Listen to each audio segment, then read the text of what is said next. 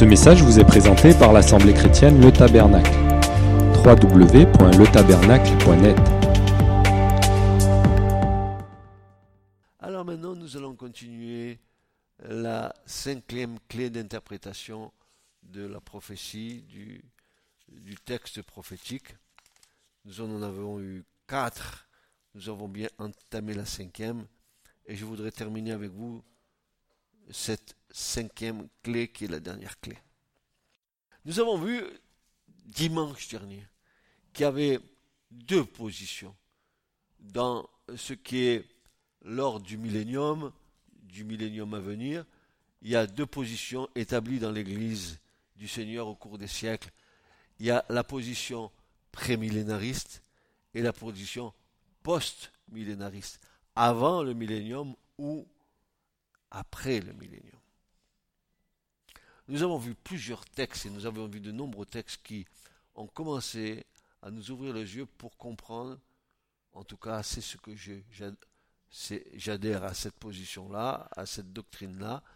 Je sais que, euh, je crois que, je suis persuadé que euh, notre position ou ma position doit être post-millénariste, c'est-à-dire ce que je crois, c'est que Jésus va venir enlever l'Église et que les élus vont être assemblés en bas, qu'il y aura résurrection de mort, etc. Et qu'on ira à la rencontre du Seigneur dans les airs et que nous reviendrons avec le Seigneur pour inaugurer l'ère millénaire. Donc nous avons vu tout ça dimanche dernier. Vous vous en souvenez? Vous vous en souvenez? Et si je faisais un petit sondage là Qu'est-ce qu'il en resterait? Mais ne faisons pas de sondage. Aujourd'hui, je suis miséricordieux. Et lent à la colère. Je suis comme mon Seigneur. Amen.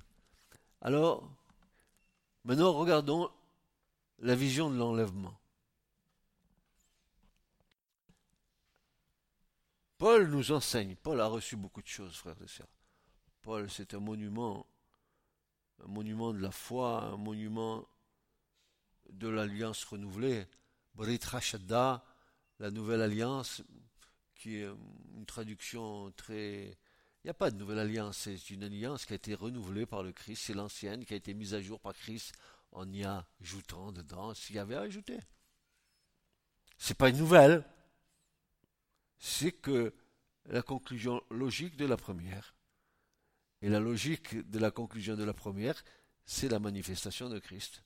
Voilà. Il est venu nous, nous dire que voilà qu'il était venu non pas pour abolir la loi, mais pour l'accomplir. Il est venu ajouter ce qu'il avait à ajouter dans la compréhension, peut-être dans la notion de la loi, parce que quand nous regardons, euh, excusez-moi, mais quand nous regardons la loi sous, sous, sous l'optique, sous, sous la vision de l'alliance renouvelée, nous trouvons que la loi qui nous semblait au départ dans l'ancienne alliance une loi très très punitive, désormais, avec l'éclairage euh, de la nouvelle, nous la voyons euh, bien plus sympathique. D'abord, parce que si le Seigneur avait compté sur nous pour, pour observer les commandements, il aurait vu, vu une faillite générale sur la terre. C'est ce qui est arrivé, c'est pour ça que Christ est venu. Personne n'a pu observer le moindre commandement. Et nous savons très bien que lorsque nous transgressons un commandement, nous les transgressons tous. Hein? C'est Jacques qui dit ça. Donc ne, nous faisons pas d'illusions sur nous-mêmes.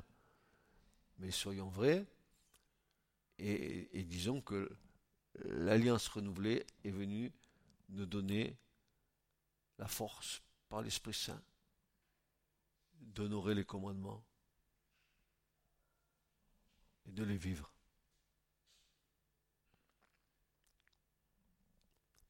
Alors, le texte que nous allons euh, voir, c'est euh, l'épître aux Thessaloniciens, la première épître, au chapitre 4 et au verset 13 à 18. Ça va nous faire comprendre beaucoup de choses. Je disais ce matin, sais pas qui je disais ça ce matin ou, ou hier.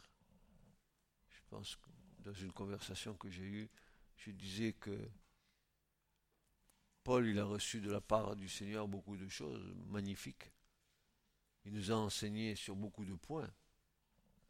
Parce que il y avait bien eu euh, des prémices de l'enlèvement par Dieu dans l'ancienne alliance avec Enoch, avec Élie, qui avait été enlevé vivant. Ça, c'était des prémices.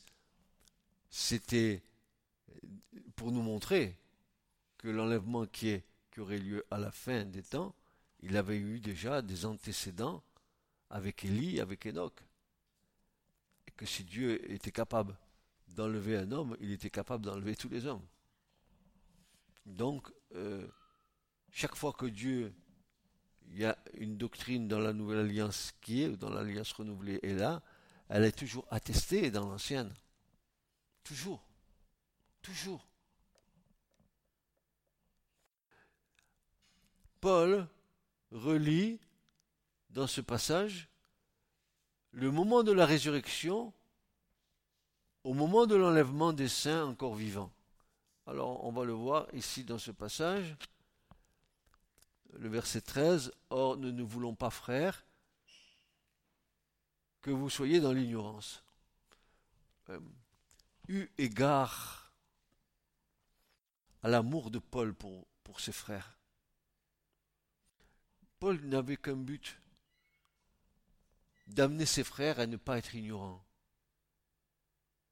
Et, le but de l'Église, c'est d'amener les âmes à ne pas être ignorantes. C'est pour ça que c'est important de donner à l'Église une nourriture qui puisse être consistante et qui puisse être fortifiante et qui puisse être pour ceux qui l'entendent, n'est-ce pas, euh, de les faire passer de l'ignorance à la bonne compréhension des choses. L'Esprit de Dieu en nous nous aide à ces choses. Paul dit, afin que vous ne soyez pas dans l'ignorance à l'égard de ceux qui dorment, c'est-à-dire à, l'égard de ceux qui, sont morts.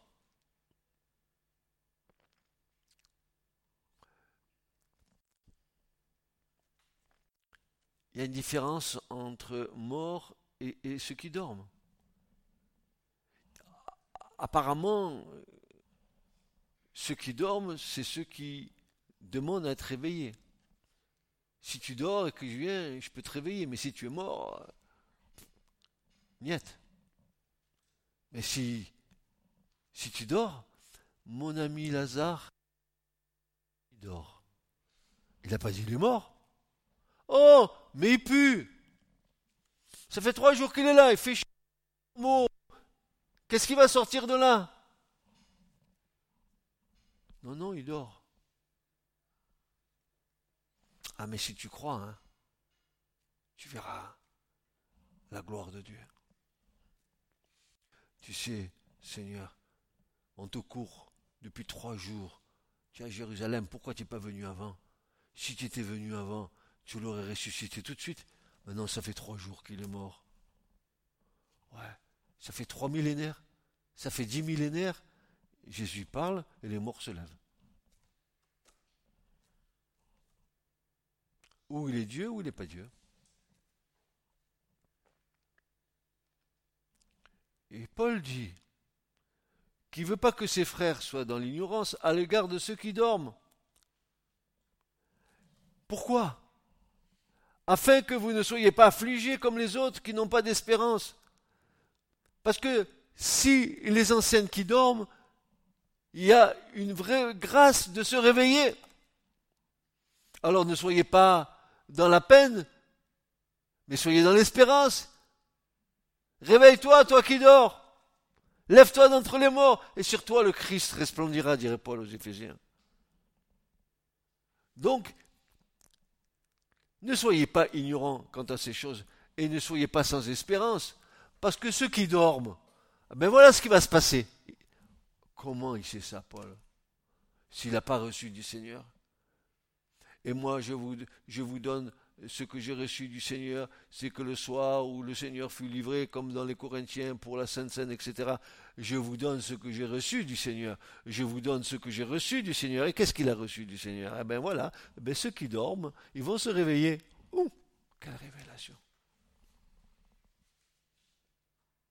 Je vois un frère qui est dans cette salle, que si il recevait cette révélation, il serait en train de faire des bons au plafond, et en train de courir dans tout son village, dans tous les villages aux alentours, en disant Eh, il va venir! Ah, Vous allez voir, ils vont se réveiller!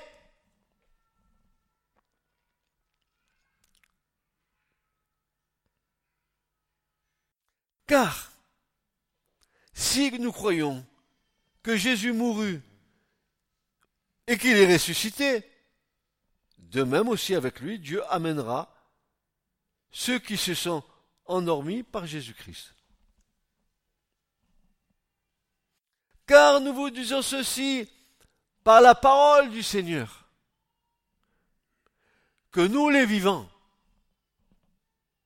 qui demeurons jusqu'à la venue du Seigneur, nous ne devancerons aucunement ceux qui se sont endormis. Car le Seigneur lui-même, lui-même, avec un cri de commandement, euh, je crois que la résurrection est un ordre de Dieu.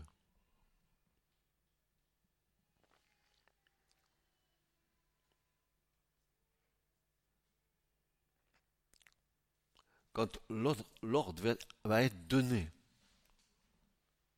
la chose va s'exécuter immédiatement.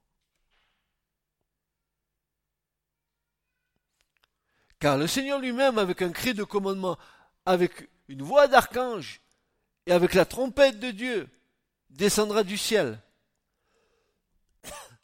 Et les morts en Christ ressusciteront premièrement. Puis nous les vivants, qui demeurons, nous serons ravis ensemble avec eux dans les nuées à la rencontre du Seigneur, et ainsi nous serons toujours avec le Seigneur. Consolez-vous dans l'un à l'autre par ses paroles. Alors, ce passage de Paul, il vient compléter le discours de Jésus dans Matthieu 24, où Jésus avait situé la résurrection des morts en Christ en un instant, juste avant l'enlèvement.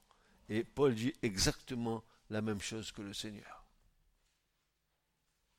Sauf que là, si vous regardez bien le texte, il ne nous donne pas encore le comment de la résurrection. il nous le précisera en nous disant que les corps corruptibles seront transformés en corps incorruptibles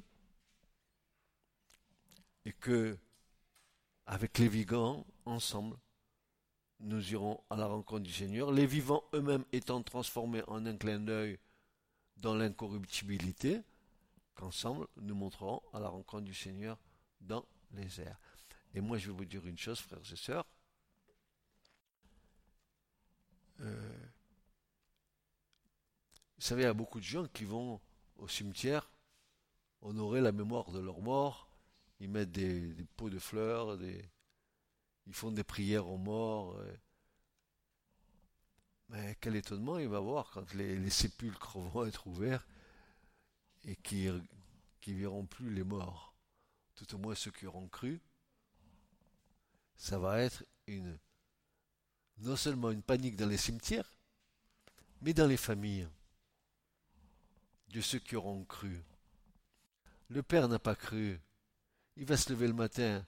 Où est passée ma femme? Chérie, es là? Est-ce que tu m'as fait le petit café, s'il te plaît? Chérie, où es-tu?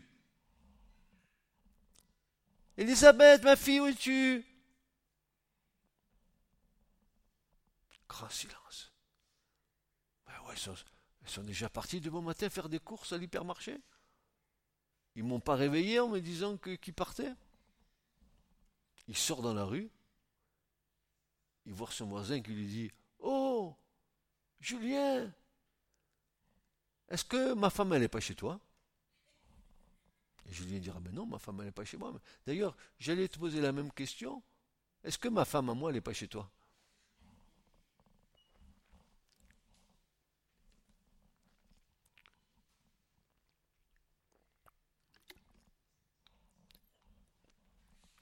Quelle est la panique qui va se passer sur la terre? Quand cette chose arrivera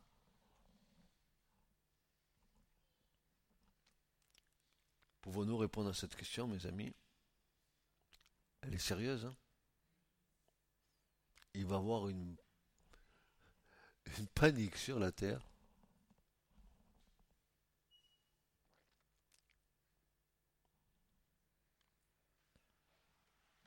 Alors Paul situe, n'est-ce pas, la résurrection des morts au moment de l'enlèvement, et c'est tout à fait correct dans le canon de l'écriture. Jésus en a parlé, Paul en a parlé. Il y a eu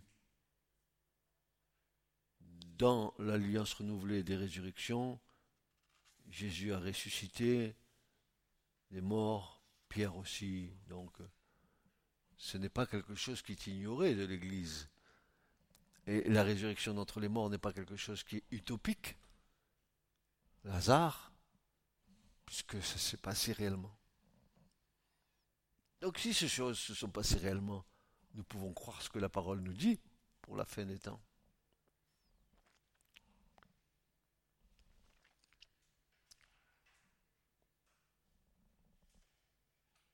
Alors, la vision de l'enlèvement, nous l'avons maintenant bien saisie, bien comprise. Enlèvement, résurrection des morts, enlèvement, à la rencontre du Seigneur dans les airs, les,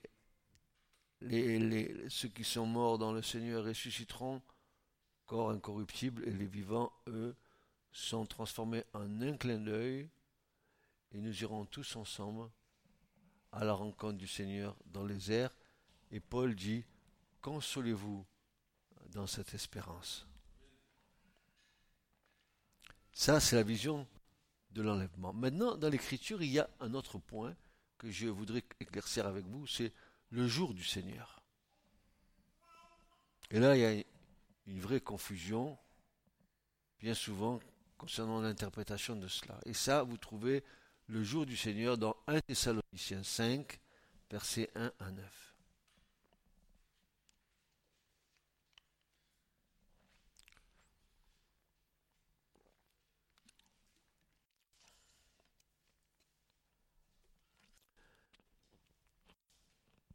Nous avons vu que dans le chapitre 4 des Thessaloniciens, Paul traite de la relation et relie donc les deux événements, résurrection et enlèvement. Mais dans le chapitre 5, il appelle ce double événement le jour du Seigneur.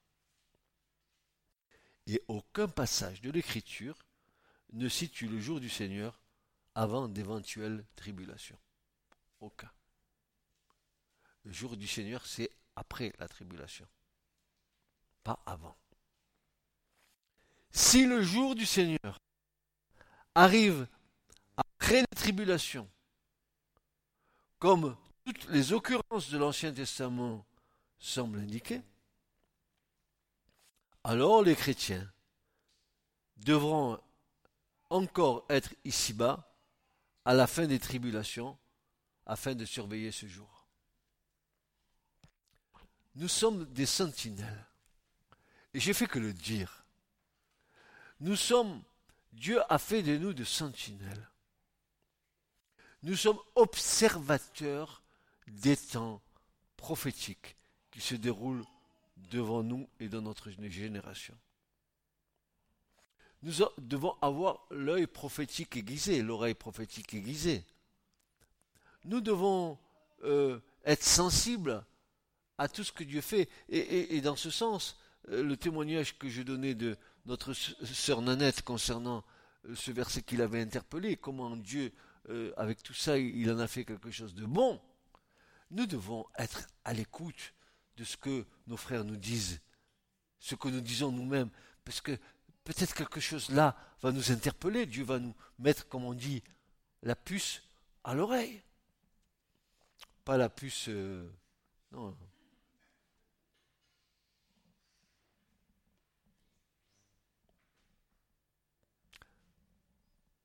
un des arguments de la position pré-tribulationniste est de différencier le jour de Christ et le jour du Seigneur. L'expression jour de Christ ne se trouve que deux fois dans le Nouveau Testament, en 2 Thessaloniciens 2.2 et Philippiens 1.10. C'est le mot grec Emera Christos. Emera, c'est le jour de Christ. Cependant, rien nous indique que le jour de Christ et le jour de Dieu soient des événements différents. Nous retrouvons la présence du Seigneur lors de son second avènement pour introduire son royaume millénaire jusqu'à la fin, où il sera, remis entre les mains du Père. À la fin du millénium, Jésus remettra le royaume entre les mains du Père. Ensuite, dit Paul, dans 1 Corinthiens 15, versets 24 et 26, ensuite viendra la fin, quand il remettra le royaume à celui qui est Dieu et Père, après avoir détruit toute domination, toute autorité et toute puissance, car il faut qu'il règne, jusqu'à ce qu'il ait mis tous les ennemis sous ses pieds, le dernier ennemi qui sera détruit, c'est la mort. Et quand détruira-t-il la mort? Le jour où la résurrection sera faite. Désormais, nous rentrons dans l'éternité avec le Christ. Pendant le millénium, nous serons dans la, position de l'éternité. Puisqu'il n'y aura pas, n'est-ce pas, une autre résurrection, mais qu'une seconde résurrection, mais pour le jugement des impies, celle-là. Notre résurrection à nous, elle se trouve juste avant l'enlèvement de l'Église. Frères et sœurs,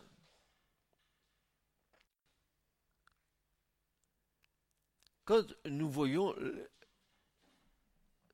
la façon dont Dieu a articulé son plan, si parfois il est difficile d'en avoir une idée, mais parfois aussi c'est tellement clair qu'on n'a pas besoin d'interprétation particulière, la parole de Dieu s'interprète elle-même. Le premier signe de l'avènement du jour du Seigneur va se traduire par l'obscurcissement du soleil et de la lune qui annonce ce jour. Matthieu 24, 29 nous a précisé que ces signes, donc le soleil qui s'obscurcit ainsi que la lune, sont précédés de l'affliction de ces jours-là. C'est clair, frères et sœurs, c'est clair. Il y a même un jour qui fera même pas 24 heures. Vous l'avez vu dans l'Apocalypse? Il y a un jour qui fera 16 heures. Il va manquer du temps. Est-ce que vous n'avez pas remarqué que le temps est court? Que les semaines passent à l'allure du son? Qu'on est déjà au mois euh, bientôt de mai de 2018, alors que la Noël c'était hier, et que les jours y défilent, on dirait que le temps que les journées de 24 heures se sont raccourcies. Elles font toujours 24 heures. On a beau d'avancer d'une heure ou de retard d'une heure, on est toujours dans... dans, il nous manque du temps, on n'a pas le temps, on n'a pas assez de temps, on a... Et pourtant, depuis le temps de la création, tous les jours font 24 heures.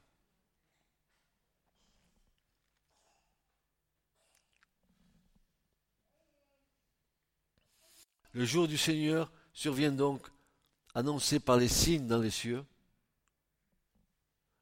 Ensuite, la fin des tribulations. Et pour terminer, le début du millénium. Et il n'est pas possible de faire se superposer tribulation et jour du Seigneur pour plusieurs raisons. Ésaïe, chapitre 2, versets 10 à 19 précise qu'au jour de l'Éternel, lui seul sera grand ou élevé, ce qui n'est pas compatible avec ce que l'Antichrist fera durant la grande tribulation. Il se fait Dieu, il est adoré.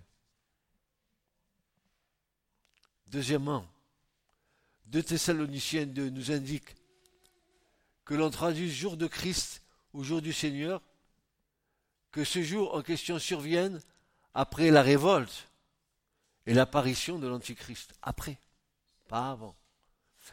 Voyez-vous, cette position pré-tribulationniste, elle avait, elle avait une sorte d'anesthésie de la foi pour l'enfant de Dieu qui disait, mais si je suis enlevé, enlevé avant les tribulations, je ne passerai pas par les tribulations. Donc, ma foi, je peux continuer à la vivre comme j'ai envie de la vivre. De toutes les façons, je serai enlevé avant les tribulations. Quelle dramatique erreur.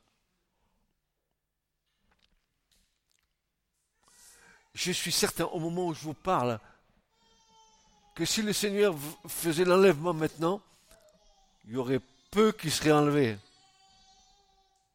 Dans notre génération, je ne parle pas de ceux qui sont morts et qui vont ressusciter, que Dieu a préparé d'avance. Je parle de notre génération à nous, de l'Église d'aujourd'hui, qui est une véritable catastrophe. L'Église est catastrophique. Ce n'est pas l'Église du Seigneur, c'est l'Église des hommes.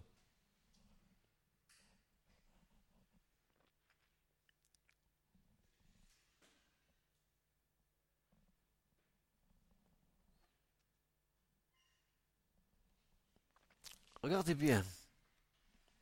Ah ça, il y en a qui ne veulent pas l'entendre. Mais que ceux qui ont des oreilles entendent ce que l'Esprit dit, pas moi, ce que la parole de Dieu nous dit. Vous allez voir que c'est, c'est difficile à avaler ce que Paul dit. Alors vous êtes prêts? Mettez votre ceinture de sécurité, accrochez-vous à votre siège. Voilà ce que Paul va dire. Paul relie le moment où les justes auront du repos et la venue de Christ pour juger les impies. Il n'est pas question d'une entrée dans un repos, dans un repos pré-tribulationniste, mais bien post-tribulationniste. Et voilà ce que Paul déclare. À vous qui subissez, verset 7, la tribulation, du repos avec nous, donc du repos avec nous dans la révélation du Seigneur Jésus du ciel. Donc le repos sera à la révélation du Seigneur venant du ciel, alors qu'en bas, la tribulation, elle est en train de se passer. Donc il n'est pas question qu'on soit enlevé à l'avant, on passe par la tribulation. Et voilà ce que dit Paul. Dans la révélation du Seigneur du ciel avec les anges de sa puissance en flamme de feu, exerçant la vengeance sur qui? Contre ceux qui ne connaissent pas Dieu. Là, on est d'accord. Là, on est d'accord que le Seigneur exerce sa vengeance sur ceux qui ne le connaissent pas alors qu'il a mis tout en œuvre pour être connu d'eux. Et contre ceux, ça y est, vous avez bouclé vos ceintures et contre ceux qui n'obéissent pas à l'évangile de notre Seigneur Jésus-Christ.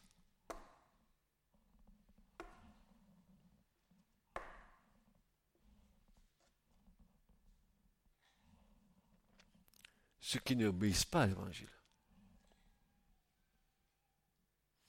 Merci Seigneur, tu me bénis. Merci Seigneur, euh, merci Seigneur, et merci Seigneur, et merci Seigneur tant que tu me bénis, Seigneur, merci, merci, merci. Dès que tu me bénis plus, alors Seigneur, ça commence à... Qu'est-ce que tu fais, Seigneur? Mais qu'est-ce que tu fais? Qu'est-ce que tu me fais, Seigneur? Eh, eh, eh, Comment se fait-il que tu me bénis plus, Seigneur? Comment? Obéir à l'évangile du Christ, c'est obéir au commandement de Dieu. Et sur les dix commandements. Les deux que Jésus a résumés. L'amour inconditionnel que nous devons avoir pour Dieu. Je dis bien inconditionnel. Plus que ton mari, plus que tes enfants, plus que tes parents, plus que tes frères et sœurs, plus que tu aimeras ton Dieu seul. Elle est exigeant, hein. On ne peut pas. Allez, on va faire un deal. Et puis non, le Seigneur dit non, il n'y a pas de deal à faire. Je te demande ça pour moi, mais je te renvoie à ton frère, à ton prochain. Tu l'aimeras comme toi-même. C'est pour ça que, au cours de mes années de, de, service dans le Seigneur, quand tu prêches le premier commandement et que tu dis aux chrétiens qui sont dans la salle, tu dis, mais Dieu compte plus que ta famille.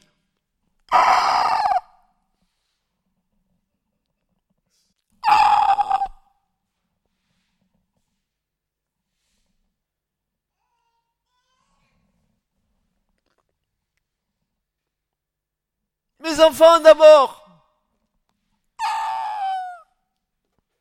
Et mon beau mari.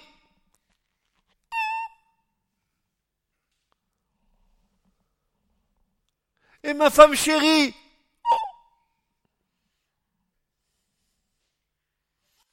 Et ma belle-mère que j'aime.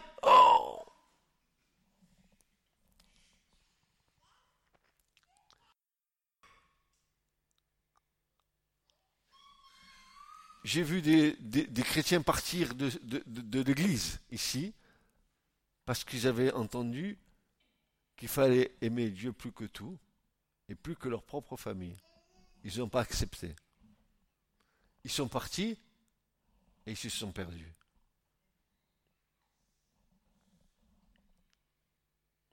Mais tu crois que si tu aimes Dieu plus que ta famille, Dieu ne va pas te redonner ta famille pour que tu l'aimes? Ah, Écoute, Sois pas bête pour tomber sur la tête, ou tu es idiot, tu n'as rien compris alors. Va te faire une remise à niveau avec l'Esprit Saint. Tu n'as rien compris, quoi. Tu crois que Dieu, il, est si exigeant que ça, qu'il te dit maintenant tu les aimes plus? Tu dis oui, aime-moi. Parce que si tu m'aimes à moi de tout ton cœur, je te donnerai l'amour de ta famille, pur, juste, simple. Il, va, bénir en fait. mais toi tu réagis comme avec le monde? Ma famille, mes enfants, qu'est-ce qu'ils sont beaux. C'est des diablotés, mais ils sont beaux.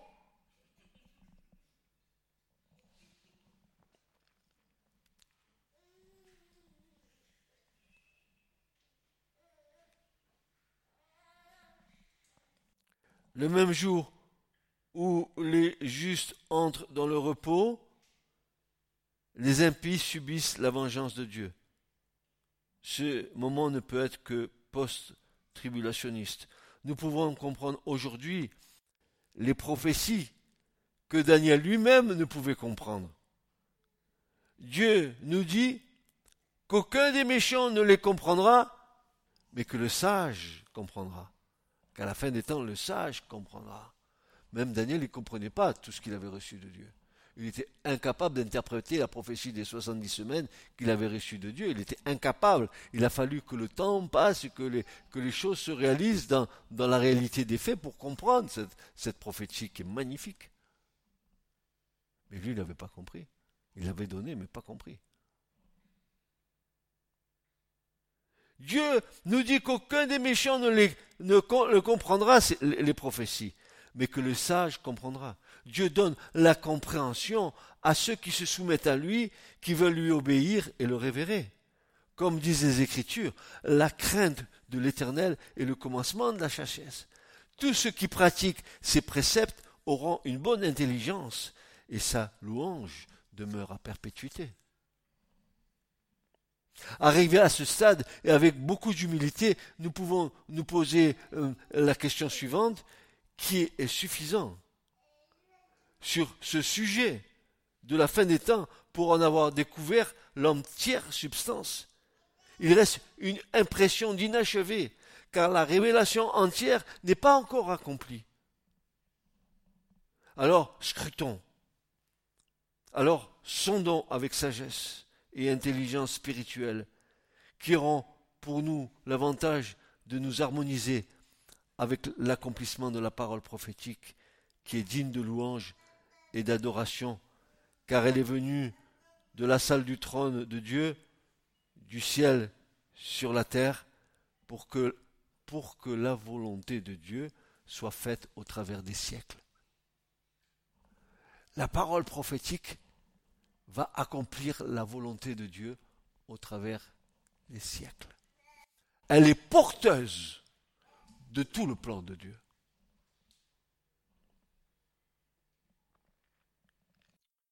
Alors bien sûr, nous, les grands chercheurs de l'écriture, les fouineurs de la parole, les, les foreurs des icebergs, nous qui euh, avons ce désir de, connaître, de savoir quel temps nous vivons, Paul nous dit, mes bien chers frères, écoutez ce que j'ai à vous dire. Rassurez-vous, voilà ce que je vous déclare. Et afin, dit Paul, que je ne m'enorgueillisse pas, à cause de l'excellence des révélations qui a été donnée à Paul, il m'a été donné une écharpe dans la chair par un ange de Satan pour me souffleter, afin que je ne m'enorgueillisse pas. À ce sujet, j'ai supplié trois fois le Seigneur, afin qu'elle se retirât de moi. Il m'a dit, ma grâce te suffit. Ma grâce te suffit car ma puissance s'accomplit dans l'infirmité. Et Paul dit, donc, il accepte.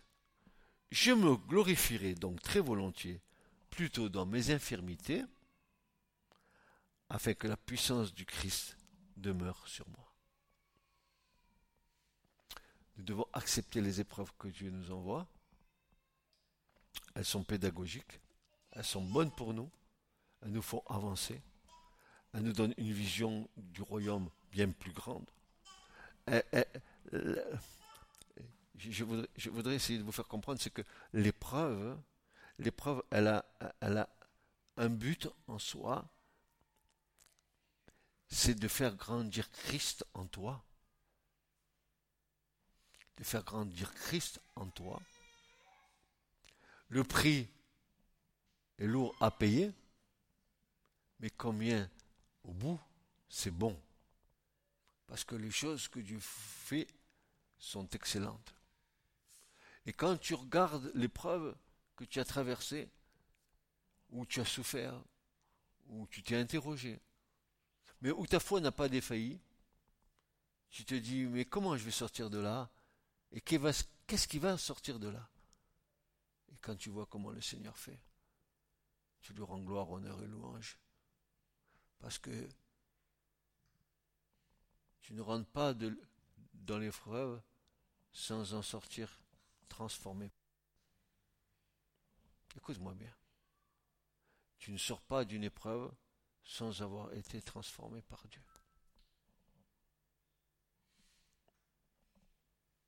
Frères, sœurs, porter la révélation dans des vases de terre nécessite une grande humilité, une grande soumission à l'Esprit Saint. Aussi, comme Pierre, nous allons prendre en considération ce verset qui nous donne Humiliez-vous donc sous la puissante main de Dieu, afin qu'il vous élève quand le temps sera venu. 1 Pierre 5, 6. Et le temps est venu, frères et sœurs. Il est là. Le temps où le Seigneur, le jour du Seigneur va arriver. Soyons des, des vigilants. Soyons des veillants. Soyons des veillants. Veillants et priants en tout temps. Amen. Et préparons-nous à la rencontre du Seigneur qui vient. Prions pour ceux qui, tout en confessant qu'ils sont à Christ, ne font pas la volonté de Dieu. Prions pour eux parce que eux, ils savent. Et si tu sais et que tu ne fais pas, heureux celui qui écoute la parole, mais bienheureux celui qui la met en pratique. Tu es toujours responsable de ce que tu sais. Amen. Ce message vous a été présenté par l'Assemblée chrétienne Le Tabernacle. www.letabernacle.net